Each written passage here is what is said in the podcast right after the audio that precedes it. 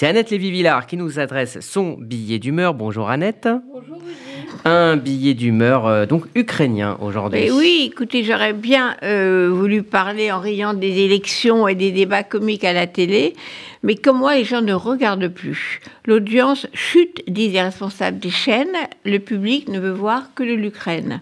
Ben, bien sûr, le public a raison. Moi aussi, je ne veux pas parler d'autre chose. J'ai donc vu des images d'Ukraine ce week-end qui évoquent en effet le passé, l'histoire des pogroms du temps des tsars jusqu'au massacre d'un dictateur russe moderne en passant par l'extermination nazie.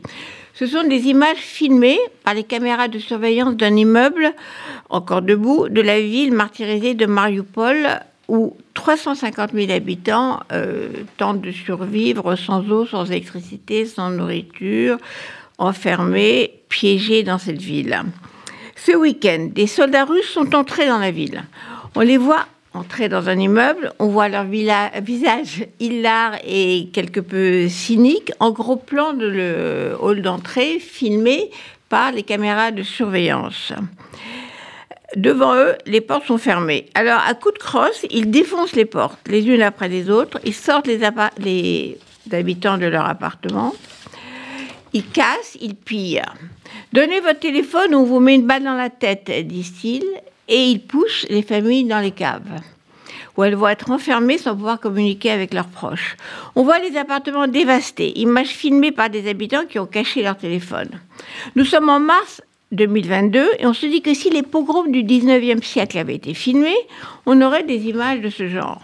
Certes, ce week-end, les gens ne sont pas abattus en direct par ces soldats russes, mais des corps jonchent les rues de Mariupol où personne ne peut les enterrer dans un cimetière. Tués dans les bombardements ou les tirs de l'artillerie lourde. La terreur s'est abattue sur l'Ukraine, où les maires des villes occupées, des anciens combattants de 2014, des journalistes sont enlevés, un journaliste ukrainien a été torturé, les hôpitaux sont tous visés par des missiles, comme les voitures des réfugiés dans les couloirs humanitaires, et des populations sont forcées de prendre le chemin de la Russie, où on ignore quel sort les attend. Dans cet immeuble de Mariupol, l'un des habitants qui s'est échappé raconte que l'officier russe à la tête de ses soldats a dit aux gens terrorisés on vient vous libérer des nazis. Comme Poutine, qui continue de parler de chasser des nazis qui n'existent pas, et maintenant parle de purification quand Hitler parlait d'éliminer la vermine, ou les Hutus génocidaires au Rwanda de tuer des cafards. Le langage du génocide, donc. Pendant que l'armée de Poutine frappe depuis l'air, la terre, la mer avec des bombes, des missiles, des obus et peut-être des armes chimiques si la Russie ne parvient pas à vaincre la résistance des Ukrainiens.